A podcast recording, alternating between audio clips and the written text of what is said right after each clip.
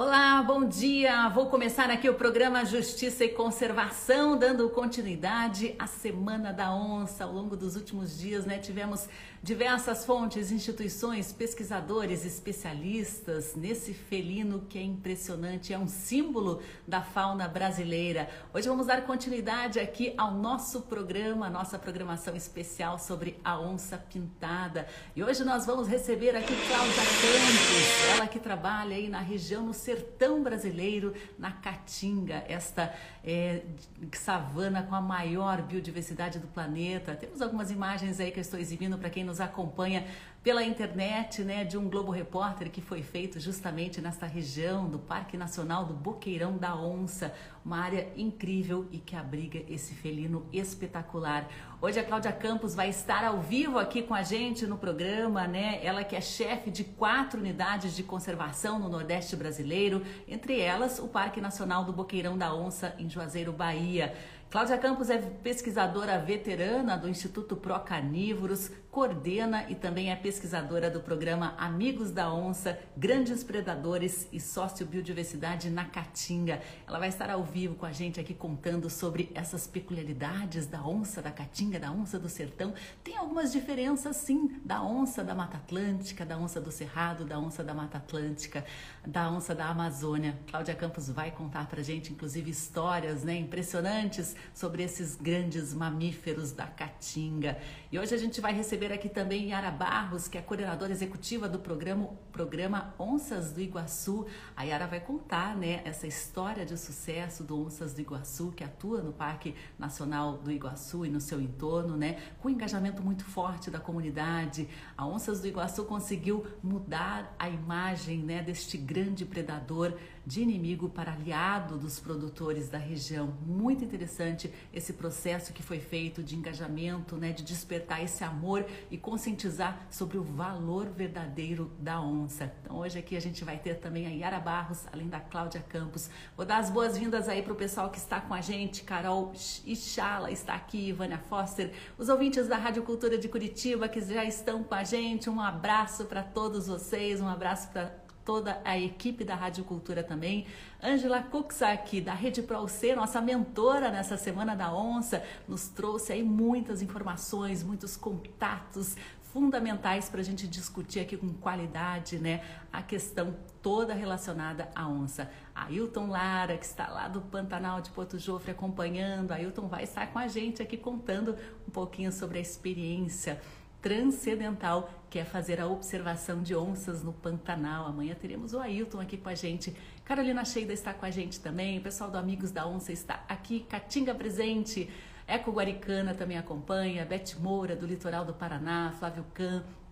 Pessoal, sejam todos muito bem-vindos. Fiquem à vontade aqui para participar da nossa transmissão. Vou enviar aqui o link já para a Cláudia, para ela ficar a postos para nossa conversa.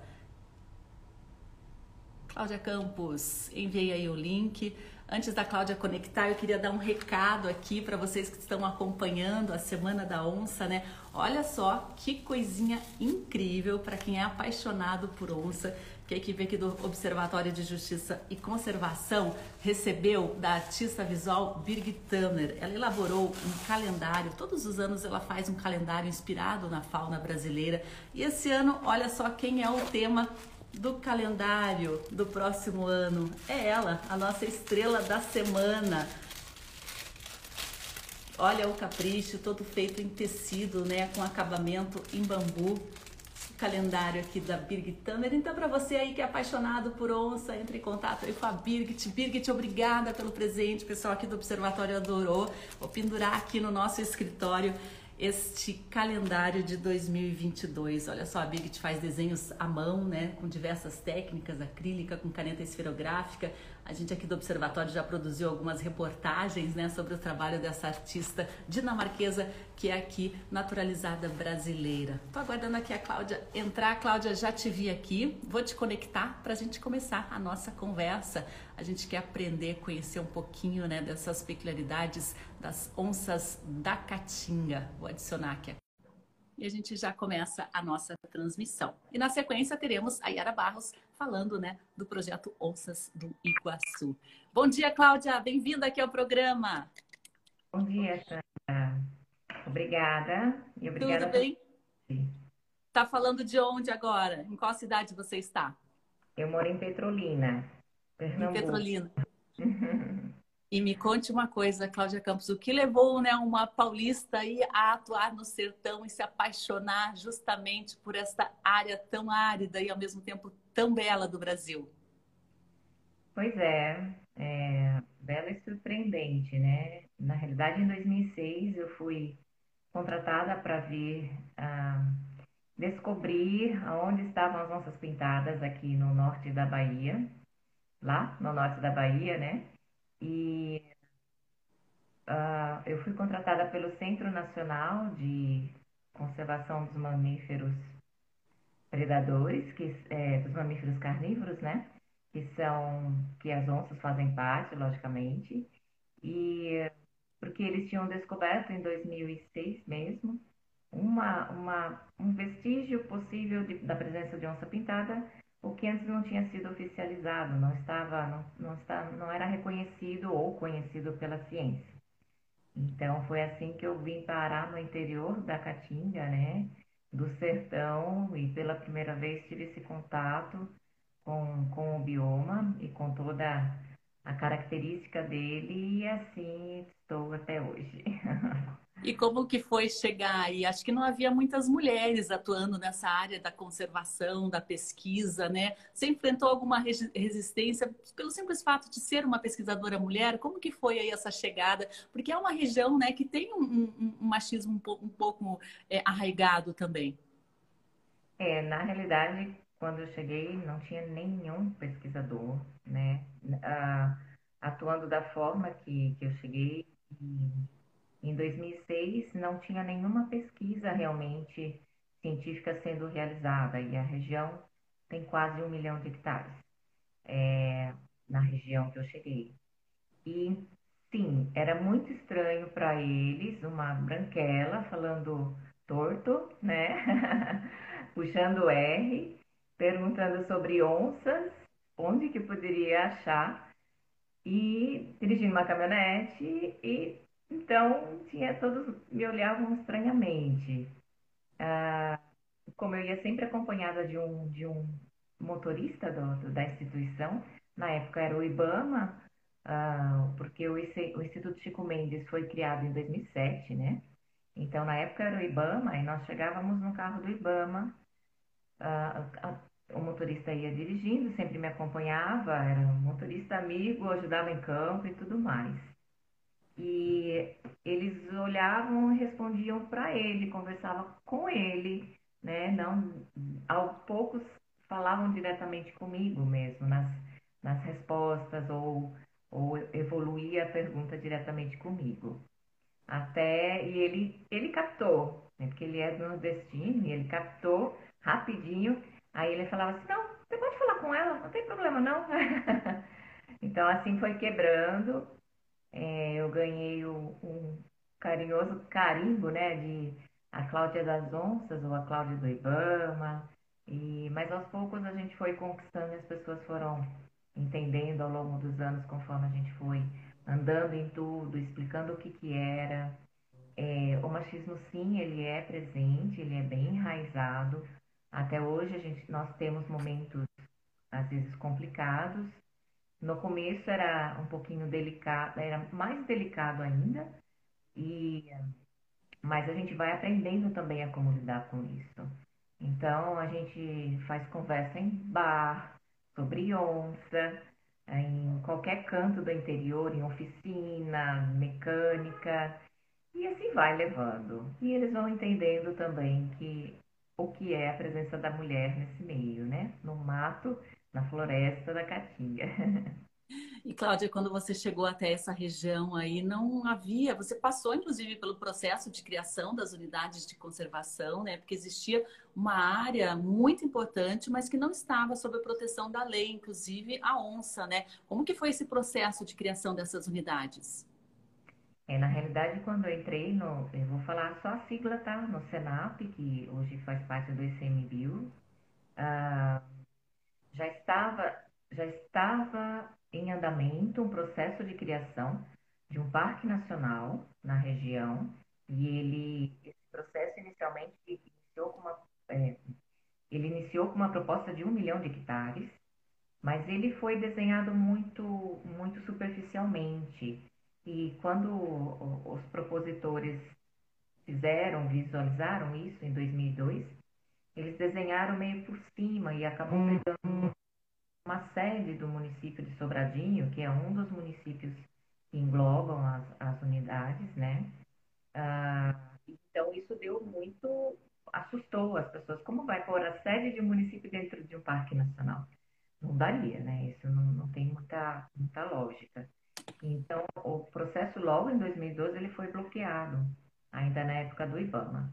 Em 2005 ele foi retomado, em 2006 eu entrei é, tanto para fazer essa pesquisa, uh, esse, esse desbravamento né, de onde as onças estavam no, no norte da Bahia, quanto para auxiliar localmente, é, estando localmente, na coleta de informações que pudessem atualizar e subsidiar esse processo de criação das unidades de conservação. Então, ao longo do tempo, o desenho ele foi sendo refinado, ajustado de acordo realmente com, por exemplo, as, os formatos geográficos, aonde um, onde era realmente importante ter, ficar dentro da, da proposta da unidade de conservação, excluindo as comunidades, o que, eu, é mais fácil explicar, os aglomeramentos humanos, né? Seja comunidade, seja uma casa de fazenda, um sítio. Então, excluindo da, da, da, da unidade de conservação a, onde as pessoas moravam, para reduzir o problema da questão de fundiar, fundiária, né? Tirar as pessoas. Então, foi se tendo um desenho excluindo e observando os melhores locais para estar dentro desse desenho, incluindo as características principais da região, que é, na época, era o maior contínuo de mata de, de, de vegetação de caatinga do bioma, uh, e que contém também centenas e centenas de pintura dos índios, como chamam aqui, que são as pinturas rupestres, então registros arqueológicos, paleontológicos, porque existem muitos fósseis de animais pré-históricos na região.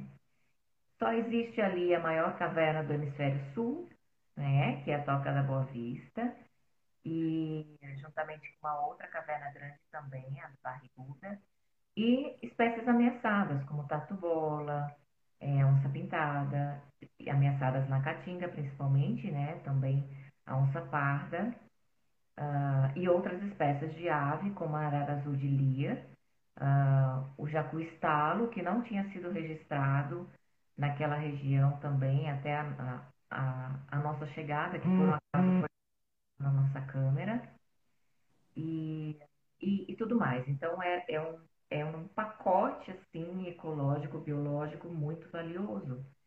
É, é um então, tesouro, é... né, que está ali. Agora, Cláudia Campos, vamos falar um pouquinho de onça, né? Tem tanto assunto que a é. gente podia conversar, né? Mas o foco da nossa semana aqui é a onça. E o que, que tem de diferente a onça da caatinga da onça dos outros biomas brasileiros? Bom, isso a gente foi descobrindo ao longo do tempo, né? Uh, mas uma das coisas que já se suspeitava seria, por exemplo, adaptação corporal, o tamanho do corpo, porque cada animal, mesmo às vezes da mesma espécie, ela tem uma diferença corporal adaptada ao clima que ela está. Às vezes ela tem muito mais pelos, uh, é mais alta ou, ou, um pouco menor, enfim, uh, tem mais plumas no caso das aves, mas vamos falar dos, dos felinos, né? Uh, no caso das onças, e eu coloco aí a pintada e a parda também. Elas são adaptadas ao clima semiárido da região e ao longo do tempo elas foram se adaptando porque você tem meses e meses, chega a 10 meses até, e às vezes o ano todo sem chuva. E você tem nós encontramos aqui na, na, no bioma Caatinga, principalmente no interior, que tem menos influência dos outros biomas na borda, né? É, uh, duas estações. Então, só seca e chuva, né? Resumidamente falando. Então, na seca, você olha para a caatinga e ela está marrom, né? Toda marrom. Por isso, a caatinga, ela, é, ela significa mata branca. E porque na época da chuva, da, da seca, todas as folhas caem e só fica verde em alguns locais onde tem as manchas de cerrado dentro do bioma, e essas manchas de cerrado são importantíssimas para a fauna, né? Uh, porque elas mantêm ali o possível abrigo e água. E então fica tudo seco. E com essa perda da, da, da proteção, né, que daria a sombra, o sombreamento e refúgio, o solo fica quente. Uhum. Então, areia, o solo. Então, nós notamos que nas patas, né, elas têm um pouco mais de pelos. E realmente, por quê? Para ajudar a, a reduzir a, esse contato com a temperatura mais alta durante, durante a seca. E também existe, tem muito espinho, né? Tem muito espinho no, na caatinga. E cai espinho, então, para ajudar nessa proteção. Uh, e elas são menores, adapta, adaptadas ao clima quente, porque assim elas têm menos perda de calor corporal, é, é, menos perda de energia durante, durante a seca. E uh, uma veterinária, uma vez que, é, que veio para cá, no Nordeste, ela tem bastante contato com as onças do, do Pantanal, que são gigantescas, né? Ela uh, estava conosco numa ocasião e capturamos uma onça. Ela pôs a mão no bigode da onça e falou assim: Que bigode grosso, duro! Então, uh, os bigodes em todos os lugares para os felinos, eles são como antenas, porque conforme ele vai caminhando, ajuda-os a alertar a aproximação de galhos, né, dos obstáculos sua frente. E aqui eles são mais duros também, por causa do tipo de vegetação que ela tem que enfrentar, né? Então, são algumas características que a gente aponta hoje, mas tem muitas coisas que a gente ainda precisa descobrir. Por exemplo, fisiologicamente ainda é muito novo. Então, quais as adaptações fisiológicas que elas precisaram ter corporalmente para poder enfrentar esse, esse, essa secura toda, esse sertão e sobreviver.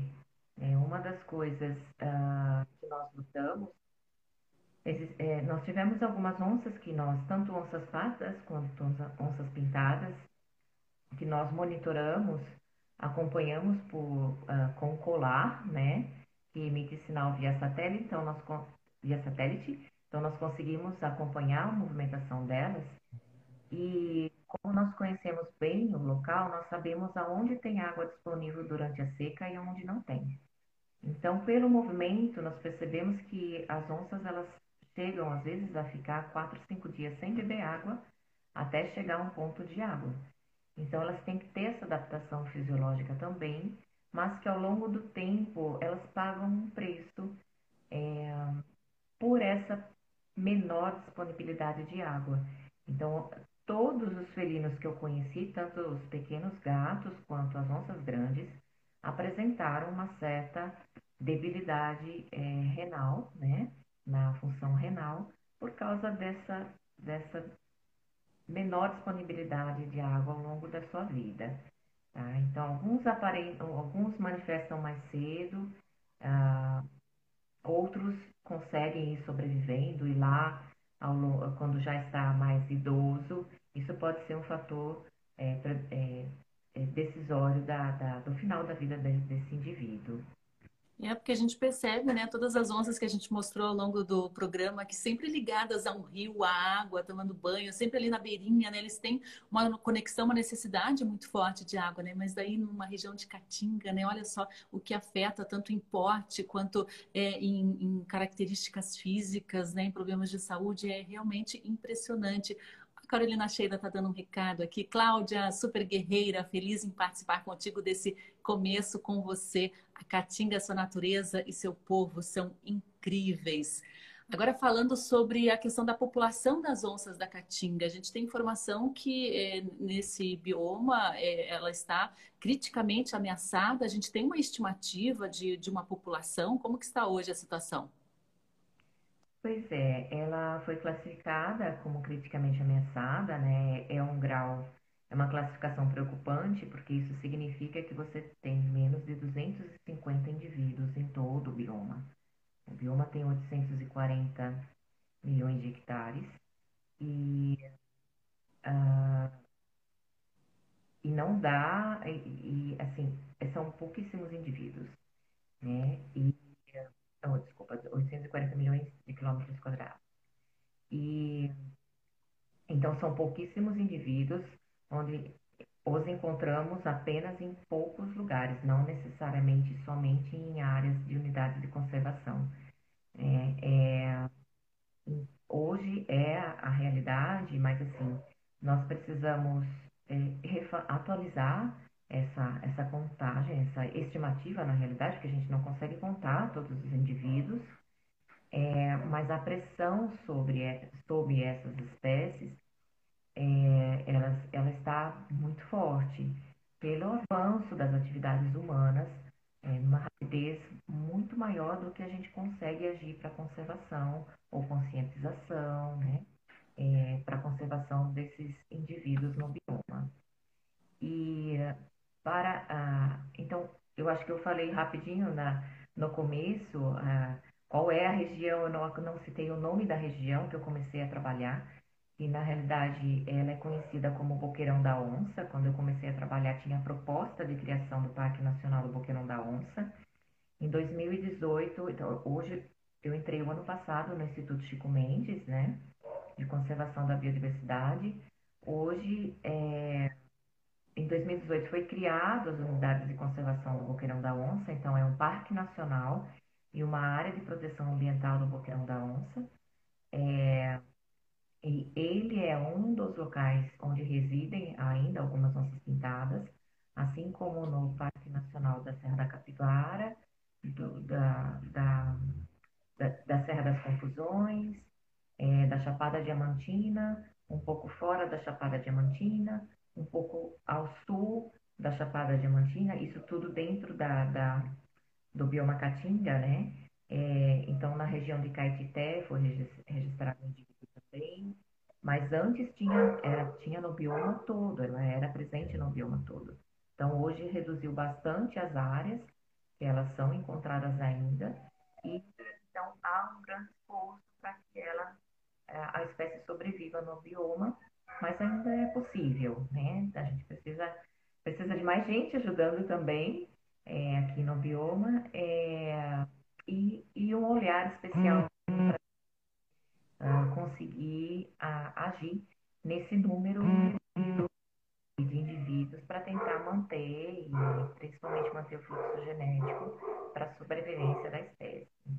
Ó, o Lucas Magela, médico veterinário, está dizendo aí que tem o sonho de trabalhar com onças. Olha, o pessoal da Caatinga está precisando, Lucas. Se você é veterinário, tem vontade, tem paixão, de repente você consegue contribuir aí, que tal mudar aí de estado, né? Angela Cooks aqui comenta, né? Boqueirão da Onça é um dos lugares mais impressionantes que eu conheço. Até hoje me emociono quando lembro da visita que fiz com a Cláudia, essa mulher brava. Tem todo o meu respeito pelo seu trabalho. Agora, Cláudia, conta alguma história aí sobre as onças da Caatinga. A gente ficou sabendo pela mídia, né? A história da Luísa. Não sei se você quer relembrar, compartilhar com a gente alguma outra história aí que faça a gente sensibilizar as pessoas sobre a importância de conservar e proteger as onças da caatinga? É, uh, é, a história da Luísa são muitas histórias na realidade e a gente passa por muita coisa, são 15 anos de trabalho, né? É, agora estou, é importante também que agora estou no Instituto Chico Mendes, mas é, eu comecei no, no ICMBio, finalizei o trabalho deles Aí eu e mais duas amigas formamos o programa Amigos da Onça, onde eu trabalhei até 2019 e depois voltei para o ICMBio, né, a convite para ser a chefe uh, das unidades de conservação. Então, por um longo tempo, como programa Amigos da Onça, nós tivemos muitas, muitas histórias, muitos, muitos envolvimentos com moradores locais, muitos aprendizados do nosso lado também. E uma das histórias que, que foi realmente é um desafio, que é incrível, porque você imagina uma onça pintada ser presa numa caverna é, e, e, pensar assim, como a gente vai tirar esse bicho dali, se é que ele está ali ainda, se é que é uma onça pintada, essa caverna é grande, não é? Ela está logo ali na, na, na entrada, não está? É, resumindo, foi uma ocasião que uma onça pintada na região do Boqueirão da Onça predou uma, uma... e o vaqueiro percebeu aonde que ela arrastou a ovelha. E eles conhecem muito bem de quem é o rebanho. Chamou o dono da ovelha e eles entraram atrás porque pensaram que era uma onça parda, e mesmo se fosse, eles entraram na caverna, atrás dela. E ainda bem que é, eles, o, o cachorro deles estava na frente. E ela veio ao encontro deles. Então, quando ela se deparou com o cachorro, ela não seguiu. Então, eles saíram da caverna e tamparam a caverna com as pedras. Com pedras. Como é tinha trabalhado, ah, teve uma pessoa que se sensibilizou com aquela situação, com aquela onça presa lá, nos avisou, e é um lugar muito distante, muito, é porque é nós, outro, é, nós, ah, nós mora, eu moro em Petrolina, e a unidade, o Boqueirão da Onça tem lugar que você leva oito horas para chegar. E esse lugar é, é um deles, né? Então, até entender o contexto, nós fomos mesmo assim, com a ajuda de alguns parceiros, visualizamos e não dava para tirar, não dava para mexer na hora, tivemos que voltar em, em dias depois, mais uhum. equipamentos, mais preparados e conseguimos fazer uma força-tarefa e tirar essa onça da, da, da caverna que ficou 22 dias na caverna. Ela saiu bem debilitada, mas com apoio da universidade, um recinto onde ela pôde ficar por um tempo, é, ela se recuperou e nós levamos ela de volta para a região, não exatamente onde estava a caverna, mas para a região que eu calculei que ela usava, utilizava, né? Então, em cima da serra, onde ela deveria estar. E ela foi devolvida para a natureza com colar. Então, nós monitoramos constantemente, pelos meses seguintes, uh, os movimentos dela. Já estou acabando o meu tempo, mas é, só para finalizar a história. Só que ela é uma onça já idosa. E para ela caçar, porque ela já não tinha mais as presas de baixo e as presas de cima quebradas as pontas, para ela caçar os, os, animais silvestres era já muito difícil para ela. E como ela tinha descido da serra e encontrado os animais domésticos, ela percebeu que era mais fácil ela comer. Claro. Então ela voltou, voltou para a região onde tinha os animais domésticos e por coincidência ou não, na mesma hum, área daquele senhor, né, aquele criador, que, que aprendeu inicialmente. Mas nós monitorávamos ela, então por várias vezes, por um mês, é, quase dois meses, nós fizemos ações que afastasse ela de volta para a serra. Mas pelas próprias condições dela e da região, ela voltou e insistiu em ficar na região. E um dia, é, como força do destino, gente, coisas que a gente não explica, esse mesmo criador estava tinha ido para Caatinga buscar o rebanho dele e viu ela correndo atrás do rebanho dele novamente. Ele a reconheceu porque ela estava com o colar. E viu que ela estava em outra caverna para se esconder. Ele foi lá e fechou ela de novo. Meu Deus, que homem! Fechou ela de novo, mas aí está a diferença, aí vem a resposta de todo o trabalho que você tem ao longo do tempo. Ele fechou ela, voltou para casa e ligou para mim, Cláudia, e a gente já tinha batizado ela de Luísa.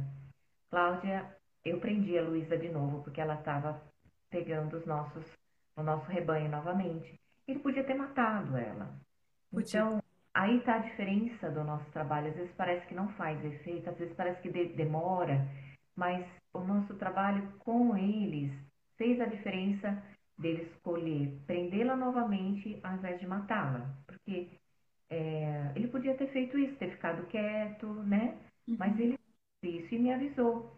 Então a gente conseguiu ir lá novamente. Era um outro desafio, um outro desenho de caverna, de um trabalhão. Então no 15 dia a gente conseguiu tirá-la e aí a história mudou. Porque ela já estava com 16 anos de idade, praticamente 15, 16, e já com essa necessidade de achar presa mais fácil. Então, se nós soltássemos ela na mesma região que é a área de vida dela, e depois nós identificamos isso, não ia adiantar, porque ela ia voltar de novo a predar rebanho. E aí, se nós escolhêssemos colocá-la em outro lugar do boqueirão, não era possível, porque esse é o nosso maior desafio na Caatinga.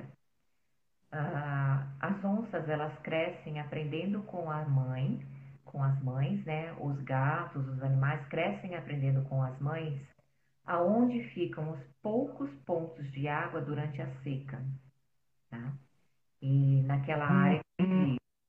Então, quando ele se separa da mãe, ele sabe aonde ele vai encontrar água e no momento de separação, mesmo que ele não fique naquela área, ele vai explorar e descobre, né, é, aonde tem a água disponível.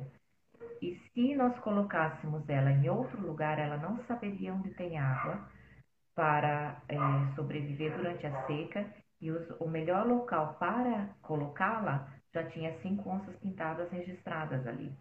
E ela, na idade dela, nas condições dela, não ia ter condições de se defender desses cinco é, indivíduos já residentes na região.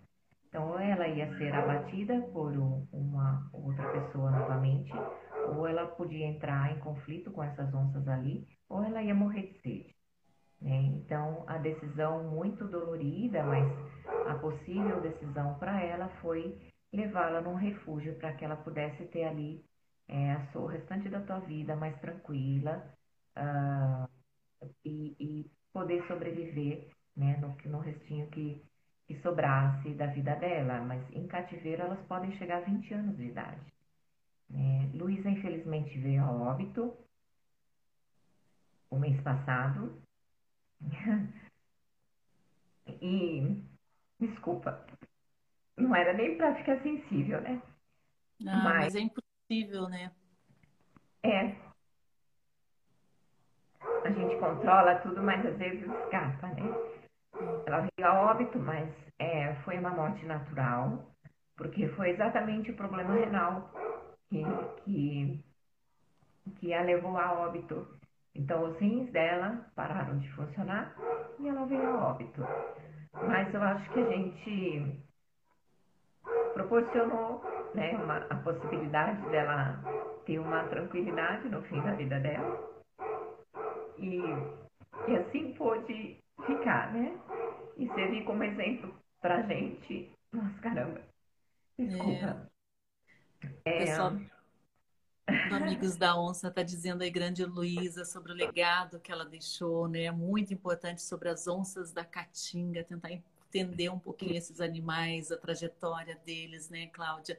A gente entende totalmente a tua emoção porque você participou desses resgates dificílimos, né? Participou de, acompanhou toda a reabilitação desse animal que estava absolutamente desidratado, morto de fome quase, né? A tentativa de reintroduzi-la, novamente essa decisão dura, né, de deixá-la em cativeiro, mas tá. é isso aí, é o legado que ela deixou, aprendizado, né? E essa vontade de lutar cada vez mais pelas onças da Caatinga. Sei que você está muito emocionada, Cláudia. Eu vou te liberar aí para tocar. Tô vendo que teu telefone não para, né? São quatro é. unidades de conservação para tocar. Queria deixar aqui nosso agradecimento, né? E, e, nosso orgulho também de ter uma mulher como você na conservação.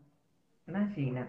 Eu agradeço. Desculpa, é, é normalmente a gente consegue falar bem, mas é, às vezes bate, né? Hum, hum. Então nós aprendemos muito com ela e ela e as outras onças nos ensinam como a a lidar e a, a, a agir para a conservação dessas espécies e da região. E agradeço o espaço imensamente Espero que tenha dado, atualizado um pouquinho de informação para vocês e venham conhecer. É, passar um pouquinho de calor, mas é uma região muito bonita. Estão convidados e muito obrigada, Sandra, pelo espaço, viu? Eu que agradeço. E sigam aí, amigos da Onça, né? Tem muitas imagens interessantes do trabalho. No, no Google você pode dar uma busca aí na história da Luísa. Fizeram muitas reportagens na época do resgate, na época da reabilitação. Você pode conhecer um pouquinho dessa história. O pessoal está comentando que vale até um livro. Muitas mensagens aqui de carinho e de agradecimento pelo teu trabalho do pessoal que nos acompanha acompanha, Cláudia. Obrigada. Até Muito breve, obrigada. a gente mantém o contato. Tchau, tchau. Tchau. Agora eu vou convidar para conversar com a gente aqui a Yara Barros, coordenadora executiva do projeto Onças do Iguaçu. Olha aí, deixa aí o convite, amigos da Onça, venham para o Boqueirão da Onça, uma região fantástica. Vou chamar a Yara Barros para conversar com a gente aqui porque temos mais informações nesta Semana da Onça. Agora nós vamos mostrar, né, como foi o envolvimento da comunidade. Oi, Yara Barros, bom dia. Oi, bom dia. Difícil essa entrevista aqui não se emocionar com a história da Luísa, né? Sim, ah, quando a gente comemorou o Dia Nacional da Onça em 2019, foi o lançamento aqui no, no, na, na, no evento do vídeo sobre a Luísa. Nossa, a gente ficou todo mundo muito, muito emocionado. Foi muito linda. É uma onça muito, era uma onça muito especial. É, e a Cláudia deu uma pequena amostra sobre como é importante né, o engajamento e a conscientização das pessoas, né, dos proprietários de, de terra, agricultores, pecuaristas, né, para ter um convívio com essas onças né, e uma redução de conflitos também, coisa que o projeto Onças do Iguaçu é uma referência internacional, inclusive, né, nesse envolvimento e engajamento da comunidade para a conservação da onça pintada. Sim, a gente trabalha. Eu, a gente sempre fala isso, a gente não é um projeto de pesquisa, nós somos um projeto de conservação e, e a gente tem dois componentes muito, muito claros e muito fortes, que são engajamento das pessoas com a questão da conservação da onça pintada e a coexistência entre pessoas e grandes felinos, né? Que, na verdade, acho que isso é chave para a conservação do, dos, de grandes felinos no mundo todo, né? E como que vocês desenvolveram ao longo dos anos? Existia muito conflito e uma redução, uma população de onças já bem reduzida nessa região do Parque Nacional do Iguaçu, ali no seu entorno. Sim, na época que o Peter Crouch começou a trabalhar aqui, na década de 90, ele estimou que tinha de 65 a 70 onças.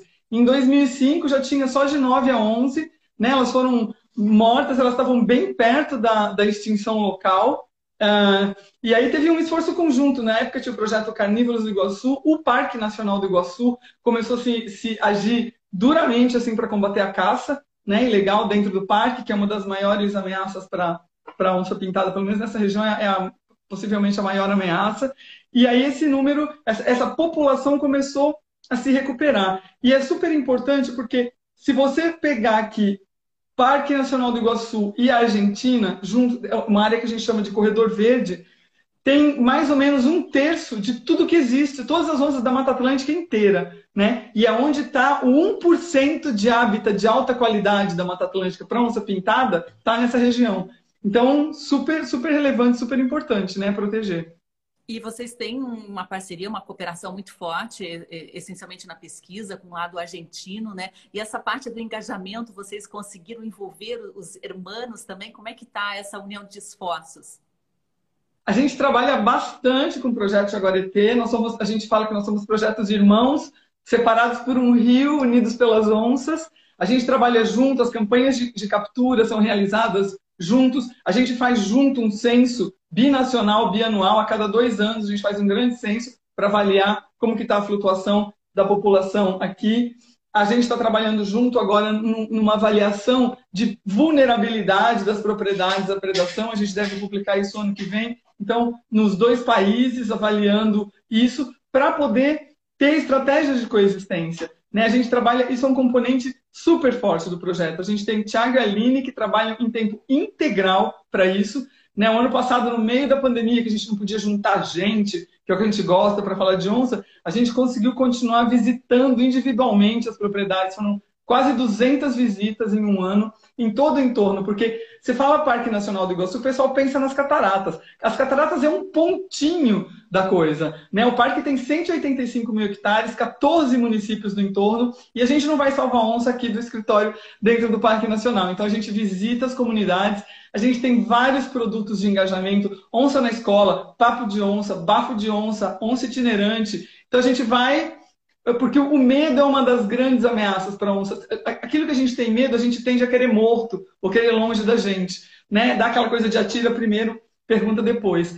Então a gente quer estar tá, tá o tempo todo. Você estando o tempo todo nas comunidades, você cria uma relação de confiança com as pessoas, você reduz o risco percebido, porque na verdade o risco de uma pessoa ser atacada, o risco percebido, ele é muito maior do que o risco real. Então você diminui o risco percebido, você cria esse, esse ambiente propício, a troca de saberes, que é uma lindeza maravilhosa, e você faz com que as pessoas confiem no projeto.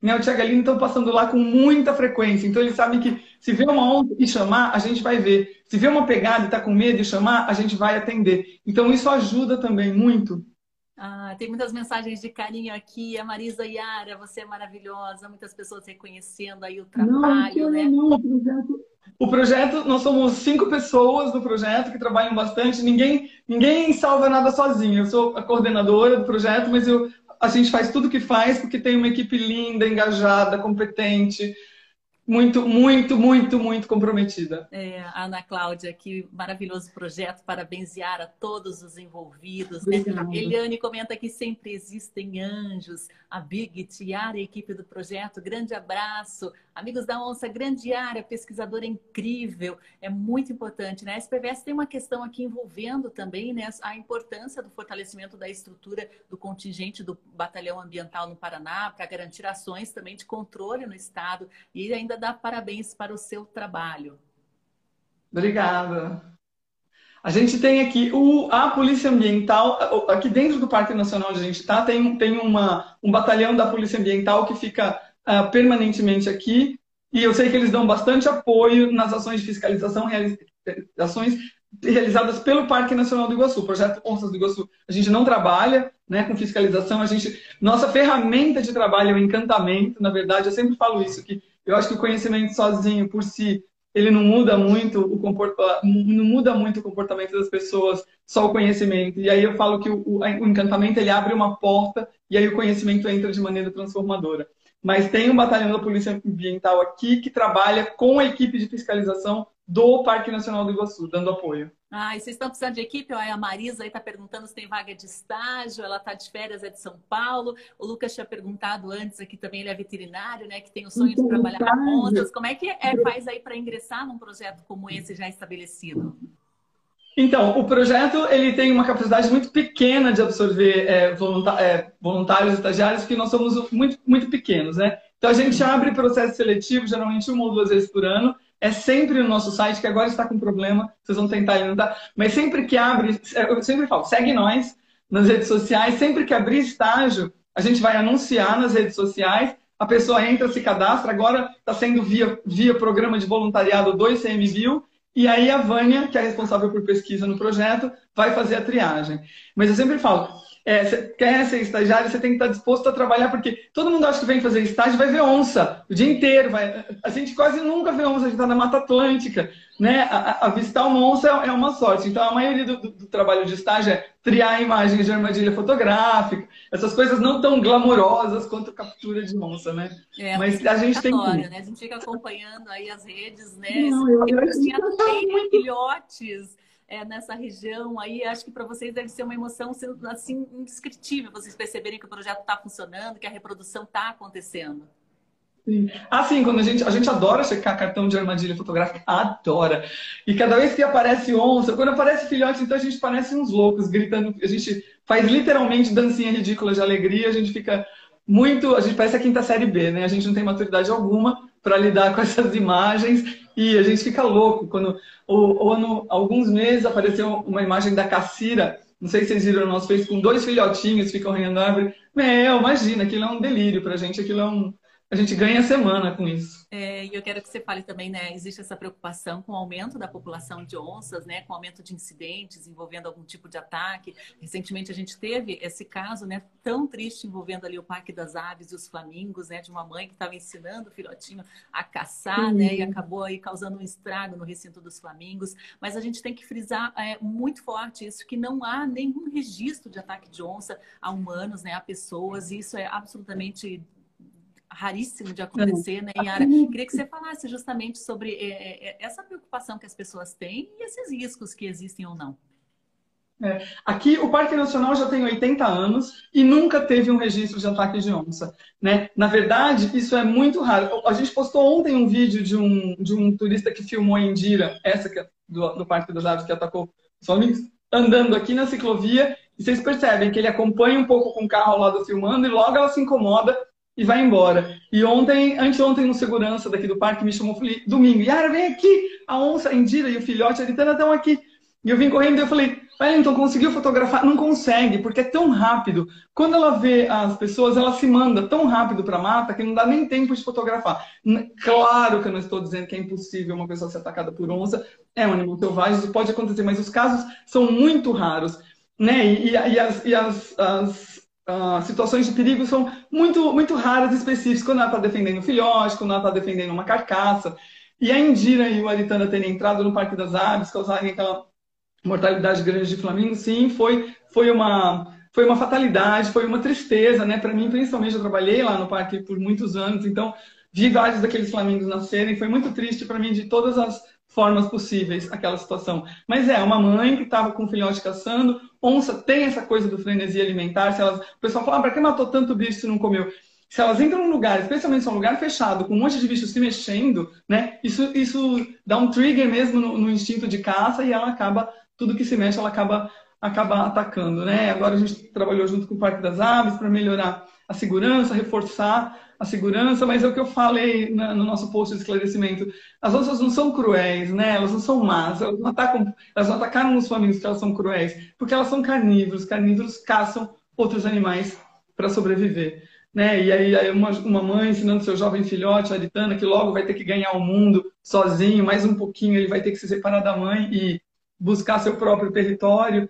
Então eu falo, as, as onças continuam precisando desesperadamente da nossa ajuda como eu falei ontem, elas precisam ser enxergadas com olhos de amor e não só vistas com olho de medo. Elas não estão na beira da mata esperando para pular no seu pescoço. Elas só querem ser onças, né? Viver onde elas estão, criar os filhos e, e só, quer, só querem ser onça, só isso. É, até porque o bicho perigoso aqui é o ser humano, né? Não é a onça nesse caso. Agora, Yara, fala uhum. um pouquinho, né, sobre. Até a SPVS perguntou sobre essas ações de comunicação e geração de pertencimento, citando a experiência do, de Iberá, né? Mas vocês têm também esse projeto lindo que é o Onça Compensa, né? Fala um pouquinho sobre essas ações aí de envolvimento da comunidade, uhum. dessa valoração da onça. É, na verdade, a gente tenta fazer assim, a gente trabalha bastante com os produtores no entorno para prevenir predação, a gente atende todos os casos de predação muito rapidamente, identifica predador, instala dispositivos anti-predação, conversa, protege, tenta proteger a propriedade, acompanha por mais de um ano cada propriedade onde teve predação e as vulneráveis. E, sempre que você chega para atender uma predação, tem duas perguntas, né? Você vai pagar esse bezerro perdido e você vai capturar essa onça e levar embora, né? Aí a gente, para essa pergunta, a gente mostra o mapa do Paraná e você vê lá, né? O Parque Nacional do Iguaçu, uma ilha de vida no meio do nada, né? No meio de um estado absolutamente lascado, desmatado, né? O estado do Paraná, o ano passado, na avaliação da Mata Atlântica, um dos, um dos campeões de, de, de desmatamento. Então a gente fala, não tem para onde levar, é aqui ou aqui. O que a gente pode fazer é ajudar você a coexistir de maneira que fique bom para os dois. E, e aí a gente fala, a gente não, re, não ressarce animais que são mortos, porque a gente não. Primeiro, a gente não tem dinheiro, que já é um ótimo motivo. E segundo, que a gente não acredita que metodologicamente isso é muito viável, porque cria uma dependência econômica. Se um dia você não conseguir ressarcir, e se você já começou aquilo, você está lascado.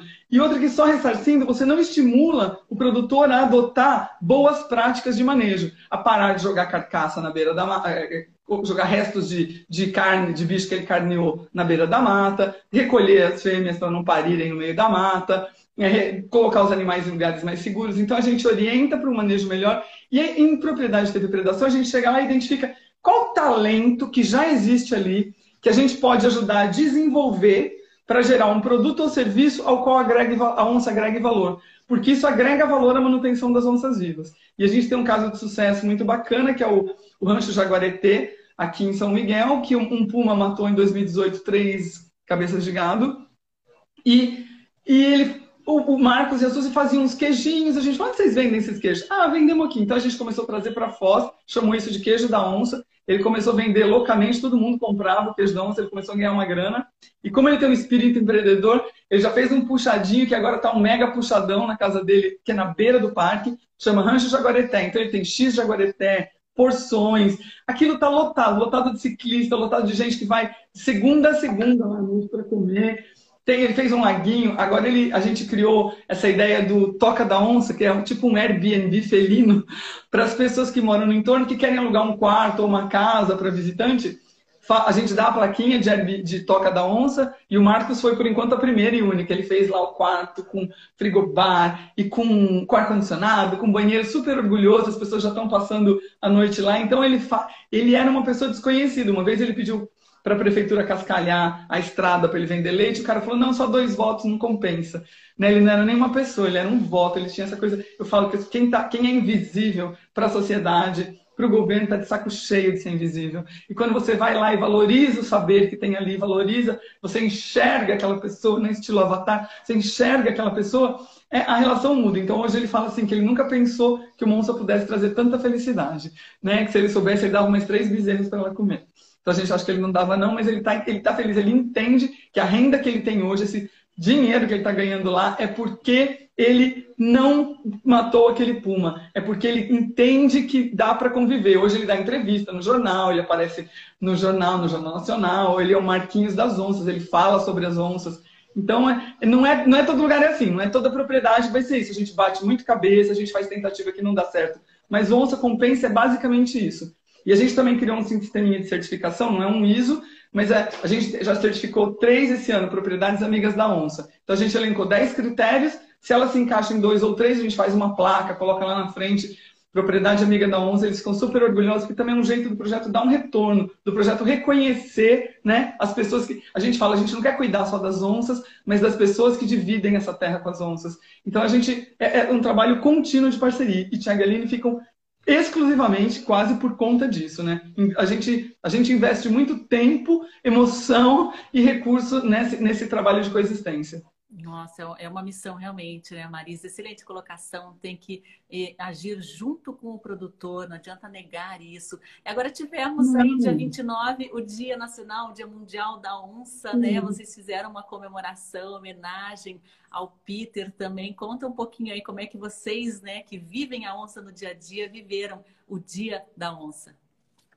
Pois é, para a gente é sempre, sempre uma emoção, né? A gente conseguiu, junto com o Senap, a gente começou essa articulação em 2018, e aí conseguimos que tivesse uma portaria criando o Dia Nacional da Onça, e na mesma portaria ela reconhece a onça pintada como símbolo brasileiro de conservação da biodiversidade. Depois a ONU pegou essa data e transformou numa, numa, num Dia Internacional da Onça Pintada. O ano passado a gente ficou triste que toda a comemoração foi virtual. Esse ano a gente fez uma comemoração presencial um pouco mais tímida ainda por causa da pandemia, mas a gente pôde comemorar. A gente foi para a feirinha aqui da. Tem uma feirinha de domingo aqui. A gente foi para a feirinha com a nossa barraquinha para conversar com as pessoas sobre as onças. Sempre brinco, a gente vai conversar sobre onça até em batizado de boneca, se chamar. E aí a gente aproveitou e fez essa homenagem para o Peter. A gente já tinha feito uma homenagem. O Peter a gente perdeu esse ano. O Peter é o maior, onsólogo do país. A primeira foto de onça pintada em câmera trap no Brasil foi, foi conseguida pelo Peter. E ele começou tudo aqui no Iguaçu, né? O trabalho com onças no Iguaçu existe porque teve lá o Peter de precursor. E a gente já tinha dado o nome para uma onça pintada, né? Batizou uma onça pintada de Peter. E agora a base de pesquisa lá do Poço Preto, que é onde o Peter começou, onde o Peter morou, agora ela chama Base de Pesquisa Peter Croucher Jr. A ideia é que essa base seja demolida e construída uma bacaninha. E essa tem uma sala, um memorial mesmo, com, com uma exposição de tudo essa lindeza que foi o trabalho da vida do Peter. Então foi muito, muito emocionante. Foi sempre emocionante as comemorações do Dia Nacional da Onça. uma espécie super ameaçada, super lascada, que se você não, não cuidar, não cuidar, a gente vai perder. E eu falo que a nossa missão, acho que a missão de todo mundo que trabalha com onça, é engajar as pessoas para que elas. Porque ninguém vai te ajudar a salvar uma espécie só porque ela está ameaçada. Ela vai te ajudar se ela se apaixonar por aquilo. Eu também sempre falo isso. Ela vai te ajudar se ela não quiser viver num mundo onde aqueles olhos dourados não existam mais. Né? Então, e é isso que a gente quer fazer. A gente tem né, o maior felino das Américas, já foi extinto em El Salvador, extinto no Uruguai, extinto aqui nos Pampas né, brasileiros. E a gente tem situações bastante ameaçadas, como a Cláudia começou, comentou na Caatinga, né, está criticamente ameaçada. A situação da Mata Atlântica de ameaça está em, em grau. A gente tá, a gente, a gente, ela, a gente divide diferente por biomas, classificações de ameaça, né? Caatinga e Mata Atlântica são os dois biomas onde a espécie está criticamente ameaçada. Mata Atlântica, no máximo 250, 300 animais. Então, é. Porque Mata Atlântica é o bioma que perde a área incrivelmente, né? Mais de 70% do que existia da Mata Atlântica já foi, já foi embora. Né? Então, a, a, a situação também é igual à da Caatinga, é bem, bem é, é é criticamente ameaçada. E esse esse projeto que vocês, essa metodologia que vocês desenvolveram para engajamento da comunidade, ela pode ser replicada em outras regiões, né, em outros países, de repente? Super pode, super pode. Gente, trabalhar com comunidade é vai lá, e trabalha com a comunidade. A gente fez uma, também uma, uma pesquisa para saber a percepção das pessoas sobre as onças. Então, com esse tipo de dado, conhecendo os valores, estando ali, trabalhando o tempo integral, conhecendo os valores, conhecendo o que, que é importante, você consegue montar uma estratégia para engajar as pessoas. Né? E precisa desse trabalho, trabalho corpo a corpo, precisa de frequência. Não é passar lá de vez em quando, precisa passar lá sempre. O grande lance é construir essa relação de confiança para que as pessoas se estão com medo de uma onça, elas venham para você e não vão matar a onça. Né? Para juntos vocês acharem uma, um meio, uma forma de da onça estar tá segura e das pessoas estarem seguras. Então, deve ser replicado. Eu, eu acredito, a gente acredita mesmo que a, a, se os grandes felinos têm salvação no mundo todo, não só onça pintada, é através do trabalho de coexistência entre seres humanos e grandes felinos. Porque os ambientes naturais estão diminuindo as pessoas estão chegando, morando, vivendo cada vez mais perto das poucas áreas naturais que ainda restam, porque uma onça pintada ela super precisa de uma área enorme, né, para sobreviver. A gente tem como como lema aqui que onde tem onça tem vida, porque sim, se uma se uma área tá tá com seus processos ecológicos bem o suficiente para manter no longo prazo uma população de onça pintada, meu, aquilo ali tem que ser preservado a qualquer custo, né, porque os ambientes estão diminuindo cada vez mais. E a gente percebe que o Parque Nacional do Iguaçu é uma grande ilha de floresta, cercada por pecuária, cercada por agricultura, né? É ali que as onças têm o último espaço, o último refúgio aqui para viver, para sobreviver. Yara Barros, queria agradecer demais a sua participação, parabéns pelo trabalho, né? Muita gente aí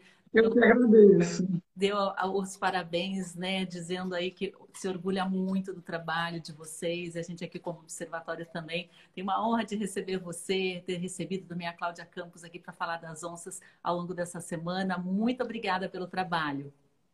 Eu que agradeço, obrigada pelo convite. E amanhã a gente vai falar um pouquinho mais, vamos finalizar aqui a nossa Semana da Onça. E a gente vai ter aqui o Ailton Lara falando sobre observação de onças no Pantanal, como está essa movimentação turística por lá, o valor da onça econômico, né, que movimenta uma renda absurda lá no Pantanal com essa observação.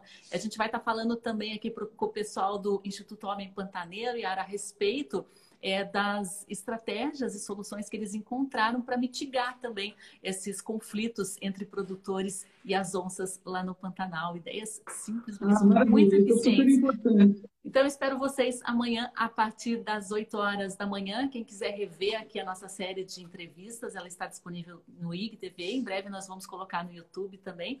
E fiquem atentos aí na nossa programação, que sempre tem coisa boa sobre onça rolando. Muito obrigada a todos e até breve. tchau. tchau.